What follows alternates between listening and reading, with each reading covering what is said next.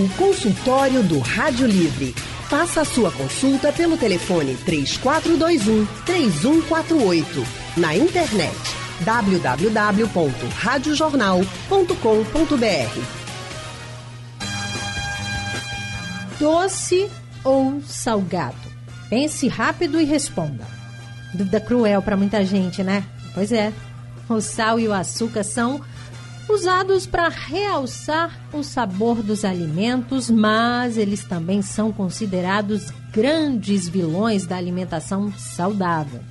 São responsáveis por problemas de, hipertensão e também de obesidade, mas calma, até eu fiquei nervosa agora. Segundo especialistas, esse título pode soar meio injusto se levarmos em consideração a importância dos dois no funcionamento do nosso organismo. Aí vem aquela frase que hoje em dia se tornou palavra de ordem quando o assunto é alimentação saudável. Ah, mas tem que consumir com moderação. Mas quando se trata de açúcar e do sal, a gente fica meio sem argumento, né? A gente ficava sem argumento porque hoje o consultório vai tirar todas as nossas dúvidas. E para falar sobre esse assunto, a gente recebe aqui a cardiologista e hemodinamicista Tieta Albanês. Boa tarde, doutora Tieta. Seja bem-vinda mais uma vez aqui ao consultório. Boa tarde a todos do consultório Nacional. Muito obrigada pelo convite. Muito obrigada para falar desse assunto que é bastante interessante. E você, ouvinte, pode participar enviando suas dúvidas pelo painel interativo, ligando para cá, para a Rádio Jornal, para falar com os especialistas, para tirar suas dúvidas, para dizer se você consome mais sal, consome mais açúcar, se tem algum problema. A doutora Tieta já começo perguntando: sal e açúcar são sempre vilões para nossa saúde? Então, são vilões, sim. Claro que a gente. Existem pessoas que devem moderar ainda mais, no caso, pessoas que têm hipertensão, diabetes, mas isso serve para todas as pessoas. Então, o sal em excesso é ruim para a saúde, o açúcar em excesso também, não só em relação ao diabetes, mas é, é, é inflamatório, aumenta a atividade inflamatória, isso aumenta o risco também de, de, de outras doenças não só com, de hipertensão, como diabetes.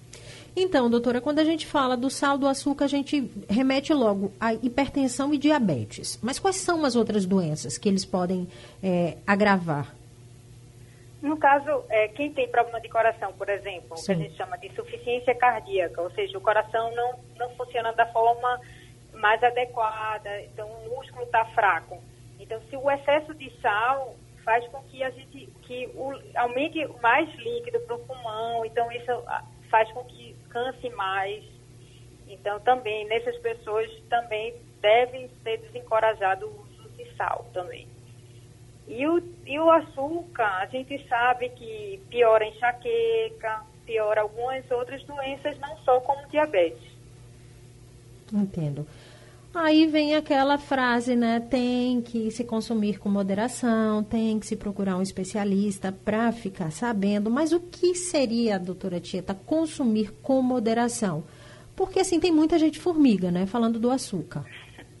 Exato. Então, assim, o carboidrato em excesso, a gente fala, é, principalmente o carboidrato complexo né? O carboidrato não complexo. O carboidrato que é aqueles açúcares finos do bolo. Então, esse é o carboidrato ruim. Mas existe o carboidrato bom, que é o da batata doce. Então, assim, a gente pode tentar diminuir o, o, o açúcar, o ruim, e melhorar esse outro tipo de carboidrato, entendeu? Da macaxeira, da batata doce, do iame. Então, isso que deve ser mais encorajado. Até porque, é, é, como a senhora está falando, os alimentos, eles já são ricos, né? Tanto no sal quanto no açúcar. Exatamente. Então, a gente não deve colocar ainda mais sal nessa comida, nem açúcar. Então, assim, o nosso paladar, ele tem um poder de adaptação incrível. Então, se a gente começa a se acostumar a não colocar o açúcar no suco, que já está doce, a própria fruta já deixa o, o, suco doce. Então, o café, eu sei que é uhum. é difícil no começo, né, tomar um café sem o açúcar, mas o paladar começa a se acostumar de uma forma que depois você acha, você não gosta mais de tomar café com açúcar. Então, isso tudo é questão de adaptação, tanto para o doce como o salgado. É importante a gente reforçar logo de início que isso precisa ser feito não quando a pessoa já detectou a doença. É para não chegar a esse nível, né, doutora? Exatamente. Então, assim, existe o um componente genético que a gente ainda não tem como dizer, assim, quem é que vai desenvolver o diabetes uhum. com tal idade, antes ou depois, né, hipertensão. Mas a partir dos 50, 60 anos, a, a, taxa de hipertensão e diabetes aumenta bastante na população. Então, se a gente começar a se cuidar de antes, a gente pode postergar o diagnóstico, né? Então, lógico que você tem que fazer sempre o check-up para detectar precocemente. Uhum. E, se for necessário, lógico, já começa a medicação. Mas a dieta a gente deve ser feita desde que de criança. Então, assim, desde criança que você deve estimular a não ter um consumo de carboidrato é, não, comple é, não complexo, sal, então esses, assim, esses produtos industrializados, enlatados, salame, presunto, uhum. tudo isso, é, a quantidade de sal é, é maior do que a que deve ser consumida. Perfeito, mas a gente olha assim e fala, meu Deus do céu, mas o troço é bom. Né? Quando a gente bota um salzinho assim, dá um sabor. Nosso paladar realmente foi acostumado para isso, mas a gente, a gente, precisa desacostumar. Exatamente. E a gente vai seguir falando sobre isso aqui, sobre esses riscos, mas eles também não são tão vilões assim. Deve ter um lado bom em relação ao sal e o açúcar. Será que eles são mesmo os grandes vilões da alimentação saudável? Doce ou salgado? Quando a gente para para pensar assim, ô trembão, né?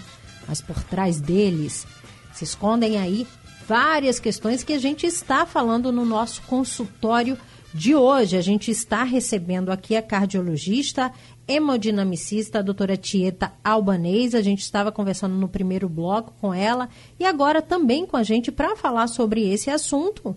O nutrólogo Diego Pascareta. Boa tarde, doutor Diego. Seja bem-vindo ao Rádio Livre. Boa tarde, pessoal. Muito obrigado por, pelo convite, muito obrigado por estar informando a população um pouco mais sobre saúde, né? Doutor Diego, a gente estava comentando sobre a questão do sal e açúcar, né? Eles são vilões para muita gente para alimentação saudável. O que, que a gente tira também de bom do sal e do açúcar? Vamos lá. A primeira coisa que a gente tem que deixar bem claro é que o problema não é o sal e o problema não é o açúcar. O problema é que as pessoas não conseguem fazer o uso racional desses dois desses dois temperos, né, desses dois aditivos que a gente coloca na comida. E o uso abusivo de, dos dois pode provocar uma desensibilização do paladar com o passar do tempo, onde as pessoas vão sentindo cada vez mais necessidade de consumir alimentos salgados e alimentos mais doces. Além de gerar compulsão alimentar, a gente já viu aí tudo que pode estar causando. Né? A gente vai falando um pouco ao longo da entrevista, uhum. os efeitos deletérios do sal, do excesso de sal na alimentação, os efeitos deletérios do açúcar. Agora, o sal e o açúcar, eles também têm sua função. A gente sabe que o sal é o sódio, né? É, o cloreto de sódio, no caso, e, ele tem algumas funções no organismo. O sódio é um íon é, extremamente essencial para o nosso organismo. Só que a gente não retira o sódio somente do cloreto de sódio.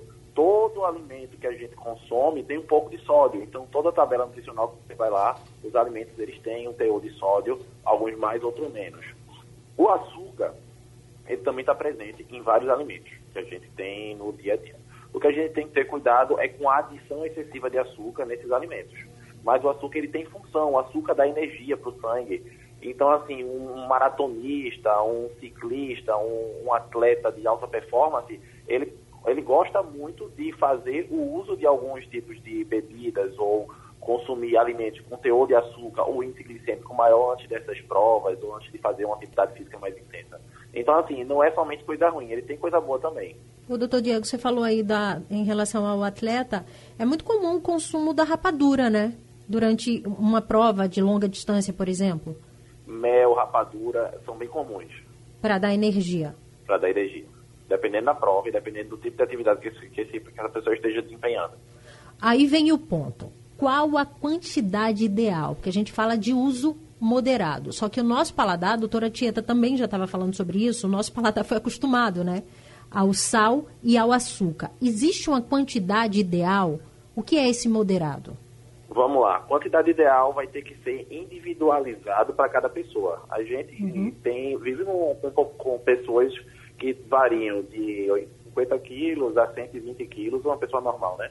Então, assim, cada pessoa vai ter uma necessidade diferente. Aquele trabalhador braçal, aquele funcionário que carrega caixa, ele tem um consumo durante o dia muito maior de calorias do que uma pessoa que trabalha no escritório. Uhum. Então, existe, tem que fazer sempre uma individualização do quão essa pessoa vai poder consumir ou não, de caloria e de açúcar, entendeu? Perfeito. Tem pergunta já chegando aqui para a gente, né, dos nossos ouvintes, é o Maurício do Cabo, ele pergunta para a doutora Tieta, né, e ele diz, doutor, eu tenho pressão alta, tomo Ramipril, eu acho que é esse o nome da medicação, doutora, me corrija se eu estiver é errada. É mesmo, tá de 5 mg mais 25 de hidro há um ano e meio. Por quanto tempo ele consegue fazer efeito? Ele diz que ele tem 30 anos. Maurício, então, é, se você tem um diagnóstico de hipertensão, então, e já o seu médico já iniciou a medicação, você vai precisar usar a medicação pelo resto da vida. Então, assim, lógico que se você for obeso e, e perder 10 quilos, vamos dizer, pode ser que a gente consiga reduzir a medicação, mas sempre tem que ter um acompanhamento médico, porque a gente precisa ver sempre se a pressão está controlada e, e fazer os ajustes de acordo com, com os níveis pressóricos. Entendeu? Então, uma vez diagnosticado hipertenso, sempre hipertenso. Lógico que às vezes consegue até controlar com medicação, com uma dieta, né? Mas a, o diagnóstico está estabelecido. Doutora Tieta, pressão alta e sal não se batem muito não. Então, é, é um assunto um pouco controverso, né? Então, assim, a gente, a OMS, ela diz que o, o hipertenso deve ter um consumo no máximo de 2 gramas de cloreto de sódio e 5 gramas de sal. Mas isso, assim, é como, como é, a gente vem falando, que tem, tudo isso é individualizado. O importante é estar com, com, a, com a pressão controlada, né? Então, o, não é só o efeito da pressão, é porque o só, assim, o, o mais importante, na verdade, é estar com a, com a pressão controlada. Se é com, com os hábitos, com o exercício, com a diminuição da ingesta do sódio e, e com as medicações. Tem uma outra dúvida também em relação à pressão baixa, porque muita gente faz uso do sal para aumentar é. a pressão.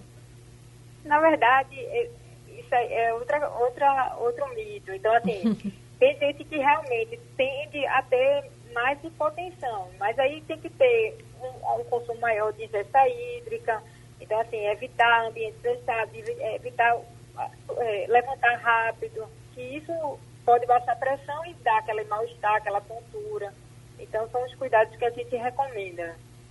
Perfeito. Tem ouvinte para participar aqui no telefone o Andrade, de Rio Doce. Andrade, boa tarde. Boa tarde, querida Lilian. Ótima tarde, Andrade. Boa tarde, linda. Boa tarde, doutora Tieta. Boa tarde, é. doutor Diego. Tá. Eu, eu acho que eu fujo um pouco a essa, a essa coisa aí, porque eu adoro doce desde sempre. Como doce todo dia, um bolo, uma torta, um sorvete, enfim. É, tem uma mãe que com 80 anos de idade que também do mesmo jeito, café com açúcar, suco com açúcar. E graças a Deus, eu acredito que a fatores genéticos principalmente, nós não desenvolvemos nem diabetes nem hipertensão. Então, é, é isso que, que me deixa encacifado. Esse, essa tendência genética é o, é o que diz se a pessoa vai ser realmente é, hipertensa ou vai ter diabetes. Qual, qual o valor dessa, dessa, dessa, dessa informação genética para a vida da, da, do cidadão? Vocês poderiam dissecar melhor isso para a gente? Obrigado, querido. Obrigada, Andrade. Uma ótima tarde para você, doutora Tieta. Então, é, fluido genético, como eu falei inicialmente, realmente é o mais importante. A gente ainda não consegue dizer é, o gene que você nasceu e se você vai desenvolver o diabetes com 40, com 50, com 80 anos. Por isso que a gente sempre recomenda uma dieta saudável. E como a gente mencionou até anteriormente, assim, não é só para prevenir o diabetes e hipertensão, mas a gente sabe que o consumo aumentado de carboidrato aumenta risco de câncer, Então, existem outras doenças, né, que pior enxaqueca. Então, então, por isso que o hábito saudável, a gente está sempre encorajando um hábito saudável, independente se você tem o diagnóstico ou não de hipertensão e diabetes. Mas, mas provavelmente sua, sua genética é boa. Se sua mãe está com essa idade ainda não desenvolveu diabetes e hipertensão, é, provavelmente ela, tá, ela tem uma genética boa para isso. Perfeito. Doutor Diego, a recomendação é não ultrapassar a recomendação diária, né? Da ingestão de sal e de açúcar. Existem outros temperos é, é, que podem substituir sem perder, sem perder essas proteínas? Exato. Só. É, o que a gente pode fazer é tentar temperar melhor a comida com outros temperos naturais que não sejam adicionados de sódio. Isso a gente já vai conseguir melhorar tanto a questão do paladar, como dar mais sabor para a comida. Então, deixa eu dar exemplo de algumas coisas que podem, que podem melhorar. Verduras desidratadas ajudam a dar um gosto para a comida, o limão ajuda a dar gosto para a comida, mostarda. Então, tem muita coisa que a gente pode estar adicionando como tempero, certo? Sem o sódio, que vai dar, inclusive, mais valor nutricional para aquele tipo de alimento, porque o sódio ele não tem tanto valor nutricional no dia a dia da gente. Entendi. Agora, tirar o sal e o açúcar de vez, existem riscos? É assim, tem algumas pessoas que são bastante dependentes de açúcar. Então, aquele, aqueles carbofóbicos, que, carbofóbicos não, aqueles viciados em doce, viciados em chocolate, quando você retira de vez, eles sentem, então eles têm alguns sintomas de abstinência. Sentem dor de cabeça, sentem náusea, sentem mal-estar. Então, mais indicado é que seja feita a, retirada gradativa até para você não criar uma aversão da pessoa a qualquer tipo de, de melhora de, de, alimentação. Quando você retira de vez, o paciente sente e depois ele fica, não, não quero mais fazer dieta porque eu passei mal daquela vez. Ele associa muitas vezes um sintoma de hipoglicemia com, não, eu realmente eu preciso do carboidrato, quando na verdade não precisa, é somente uma adaptação do organismo, aquele período de mal-estar. Então, assim, quando as pessoas delas começam alguma dieta mais restrita, os dois a três primeiros dias, elas têm sintomas efetivamente assim, de dor de cabeça, de cefaleia, tem mal-estar, muita, muitas pessoas ficam com náusea, tem tremor e, e, e acabam ligando até para o consultório para dizer, ó, oh, doutor, eu passei mal ontem porque acabei comendo, mas a gente tem outras opções para ir contornando esse, essa, essa tentativa das pessoas de melhorar os hábitos, como frutas, como alimentos que contêm açúcar, mas que não são adicionados de açúcar. Que é preciso ter cuidado também, né, doutor Diego? Exato. Em relação à ingestão desses alimentos. Porque aí a pessoa acha, não, eu estou comendo uma fruta, não tem, não estou consumindo açúcar. Mas na verdade ela está ingerindo açúcar também. É, é, um, é um processo, são várias etapas, né? Primeiro a gente retira o açúcar refinado da pessoa, uhum. né? E depois a gente vai tentando retirar aqueles alimentos que são, que são mais calóricos e que são mais carregados do próprio açúcar. Mas em si, você já tirar o alimento, o, o que você está adicionando de açúcar, a pessoa já tem uma melhora significativa, tanto em relação a peso, como em controle, de, em controle glicêmico. Né? Doutora Tieta, tem uma pergunta aqui de ouvinte. É o seguinte, quem tem problema cardíaco, como é que deve fazer essa ingestão do sal? O problema cardíaco, né? Então, tem, tem depende também se você está compensado ou não do problema cardíaco. Então, se você, por exemplo, tem um coração fraco, que a gente chama de insuficiência cardíaca, provavelmente a gente vai desencorajar um consumo excessivo do sódio, porque isso pode aumentar o cansaço, entendeu? Aumentar a internação. Então, então, então vai depender bastante do tipo de doença cardíaca que o, que o paciente tem. Entendeu? Uhum. Tem ouvinte na linha para participar com a gente, o Zacarias, da UR3. Oi, Zacarias, boa tarde. Boa tarde, Lília. Boa tarde, Leandro. E boa tarde a todos aí do consultório de graça. Essa programação é uma bênção dos doutores. Tá de parabéns à Rádio Jornal e Val que atende, que é uma pessoa especial aí. É, o, é, três perguntas à doutora. Por favor, primeiro, aquele zero grau, é, adoçante, eu já tomei ele e me senti mal, certo? É, quem diz, e o açúcar, aquele açúcar escurinho, é uma beleza, evita a, a diabetes e outro, e aquele mel que vende na, na, no mercado, eu não sei aquele mel vale a pena ou não, porque hoje em dia não tem mais nada original, não é isso? Uma boa tarde e muito obrigado a vocês. Obrigada, Zacarias. Uma ótima tarde. Doutor Diego, em relação ao adoçante, eu acho que ele falou do açúcar mascavo. Tem alguma aí que é melhor para ser usado? Vamos lá, deixa eu falar primeiro do, do açúcar, né? Uhum. Lembrando, açúcar é açúcar, independente dele ser mascavo, demerara ou açúcar branco, cristal. Ele vai ter a mesma quantidade de caloria e ele vai ter basicamente o mesmo índice glicêmico. O que vai mudar de um açúcar para o outro é somente o processo de refinamento, a quantidade de produto químico que vai ser adicionado a esse açúcar e a quantidade de vitamina. O açúcar mascavo, ele tem menos aditivos químicos e ele tem mais vitamina. Agora, se você é diabético, nem chegue perto desse açúcar, de nenhum tipo desses açúcares, porque eles vão ter um, um índice glicêmico alto, eles vão, ter, vão liberar, uma, a sua glicose vai subir mais rápido. Como você já tem uma incapacidade do seu pâncreas de se proteger potencialmente da glicose, você vai acabar tendo toda aquela repercussão dos problemas da diabetes, né? Uhum. Então deu para entender, né? Que açúcar é tudo igual. O que, o, que, o que muda é somente a quantidade de vitamina. Então, se você é uma pessoa normal e está querendo adquirir hábitos mais saudáveis, vale a pena você trocar o seu açúcar cristal por um açúcar mascavo. Mas o ideal sempre é não consumir, o, não fazer uso de açúcar, certo? É, quanto ao adoçante, eu vou falar sobre tampinha. Tem um adoçante da tampinha vermelha, tem um adoçante uhum. da tampinha azul e tem um adoçante da tampinha verde, certo? Os dois, esses adoçantes da tampinha vermelha, que é o Zerocal que estava se referindo, que é o aspartame, e tem o da tampinha azul, que é o sucralose, esses dois adoçantes, apesar de eles não conterem calorias, eles fazem uma estimulação de liberação de insulina pelo pâncreas. Porque uhum. o paladar doce faz uma espécie de estimulação também da liberação de insulina. Para o paciente que é diabético, ele não vai ter muita repercussão em relação a isso. Então, o diabético pode consumir esses dois tipos de adoçantes. Lembrando que o aspartame já foi associado a alguns tipos de cânceres. Então, assim, é um alimento, é um, é um, um tipo de adoçante que ele é comprovadamente cancerígeno, ele tem que ser evitado. A sucralose também faz essa estimulação de insulina nos pacientes que não são diabéticos.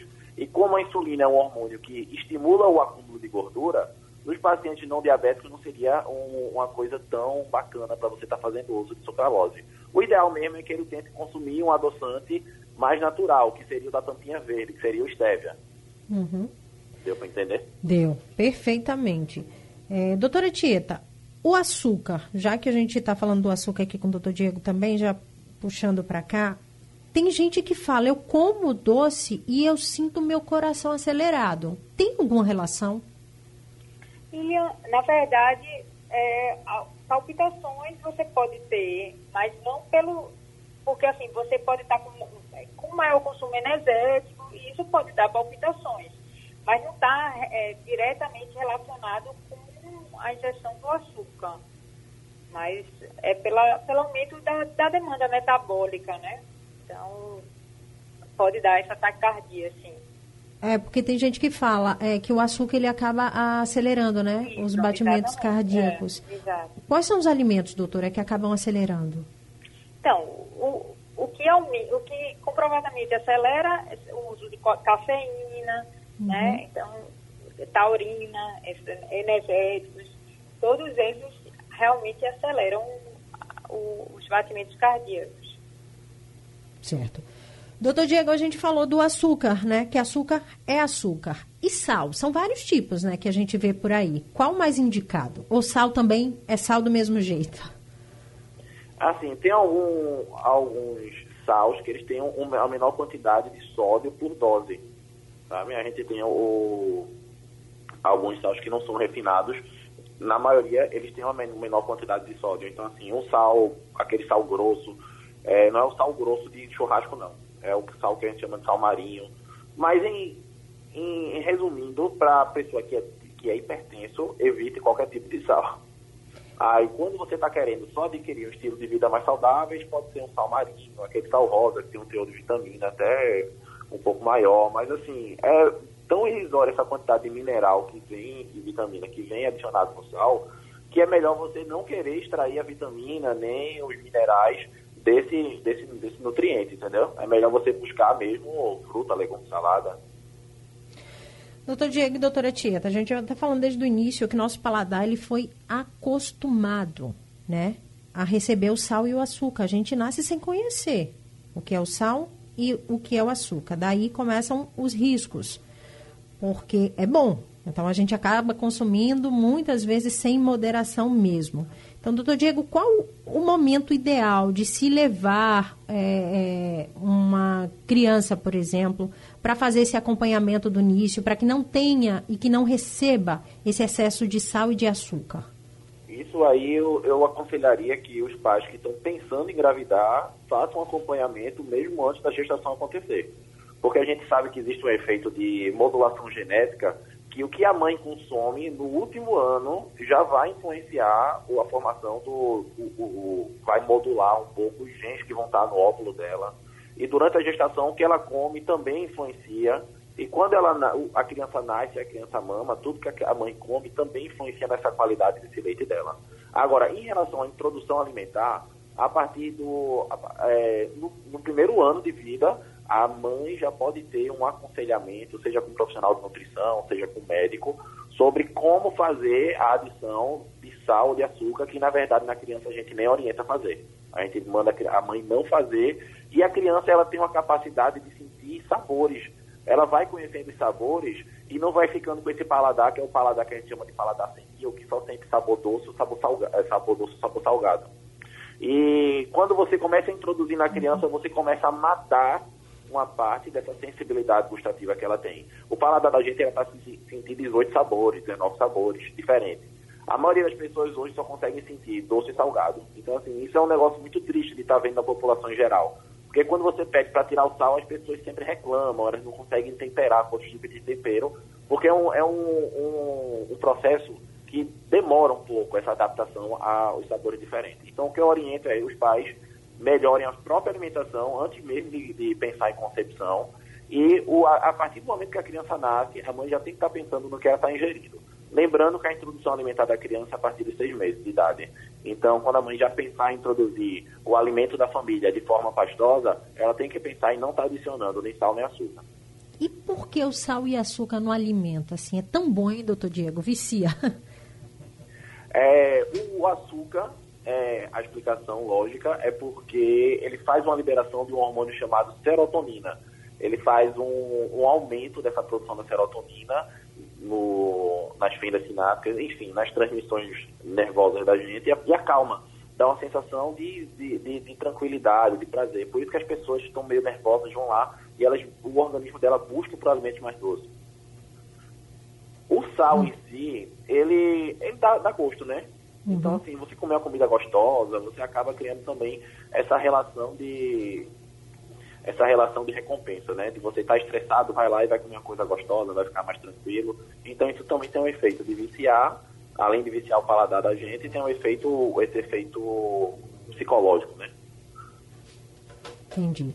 Doutora Tieta, é, estão perguntando aqui através das nossas redes sociais em relação ao excesso né, os danos causados pelo consumo excessivo do sal, que aí causa hipertensão e se tem uma relação com acidente vascular cerebral também.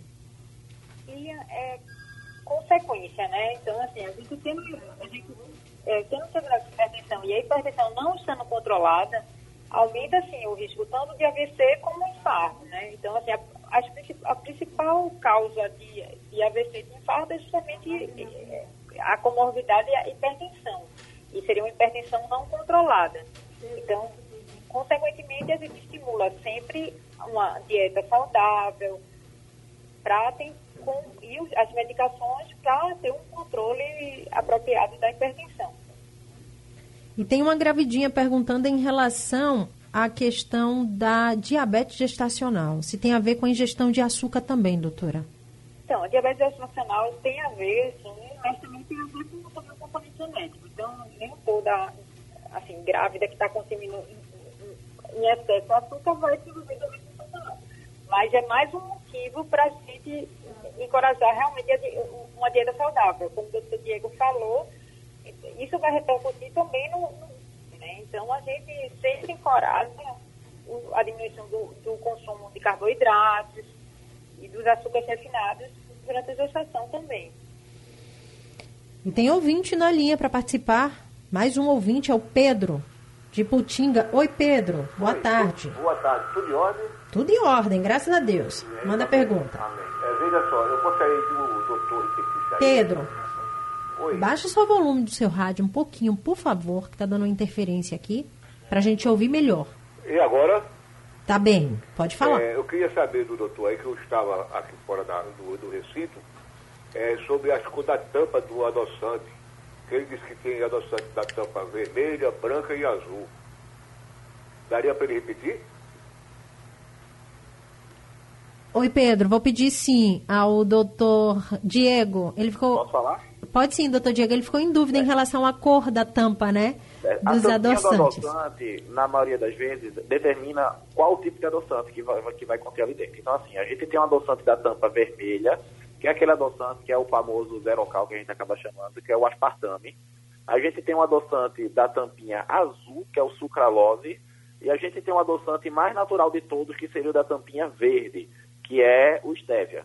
Lembrando que algumas empresas já estão colocando adoçantes de sucralose e de aspartame com tampa verde e estão adicionando stevia.